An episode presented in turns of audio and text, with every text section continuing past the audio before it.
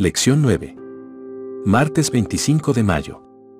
La señal del pacto guardarán, pues, el día de reposo los hijos de Israel, celebrándolo por sus generaciones por pacto perpetuo.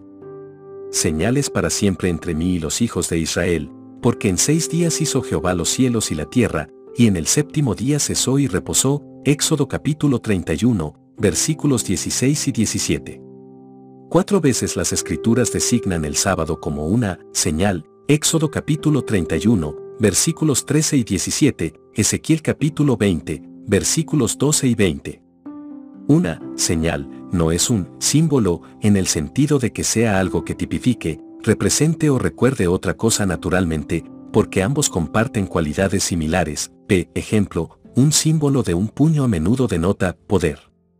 En la Biblia, el sábado como señal funcionaba como una marca, un objeto o condición exterior, destinado a transmitir un mensaje distintivo. Nada de la señal en sí la vinculaba especialmente con el pacto. El sábado era una señal de pacto entre mí y vosotros por vuestras generaciones, Éxodo capítulo 31, versículo 13, solo porque Dios dijo que así era.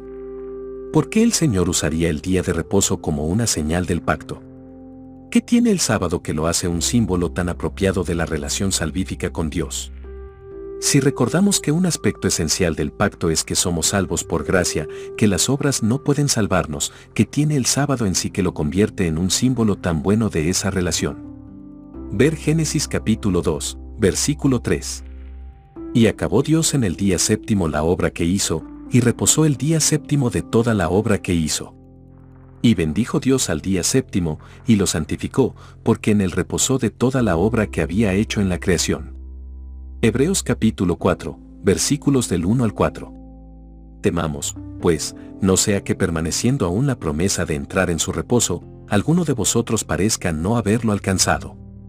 Porque también a nosotros se nos ha anunciado la buena nueva como a ellos, pero no les aprovechó el oír la palabra, por no ir acompañada de fe en los que la oyeron. Pero los que hemos creído entramos en el reposo, de la manera que dijo. Por tanto, juré en mi ira. No entrarán en mi reposo. Aunque las obras suyas estaban acabadas desde la fundación del mundo. Porque en cierto lugar dijo así del séptimo día, y reposó Dios de todas sus obras en el séptimo día.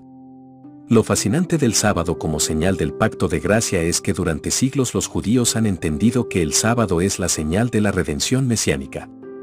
Veían en el sábado un anticipo de la salvación en el Mesías. Debido a que entendemos que la redención proviene solo de la gracia, y porque entendemos que el pacto es una alianza de gracia, el vínculo entre el sábado, la redención y el pacto se hace evidente, ver Deuteronomio capítulo 5, versículos del 13 al 15. Seis días trabajarás y harás toda tu obra. Mas el séptimo día es reposo a Jehová tu Dios, ninguna obra harás tú, ni tu hijo, ni tu hija, ni tu siervo, ni tu sierva, ni tu buey, ni tu asno, ni ningún animal tuyo, ni el extranjero que está dentro de tus puertas, para que descanse tu siervo y tu sierva como tú. Acuérdate que fuiste siervo en tierra de Egipto, y que Jehová tu Dios te sacó de allá con mano fuerte y brazo extendido, por lo cual Jehová tu Dios te ha mandado que guardes el día de reposo. Por lo tanto, Contrariamente a la opinión común, el sábado es una señal de la gracia salvífica de Dios, no es una señal de salvación por obras. ¿Cómo entiendes lo que significa descansar en sábado? ¿Cómo descansas el sábado? ¿Qué haces diferente ese día que lo convierte en una señal? Alguien que te conoce podría observar tu vida y ver que el sábado es realmente un día especial para ti.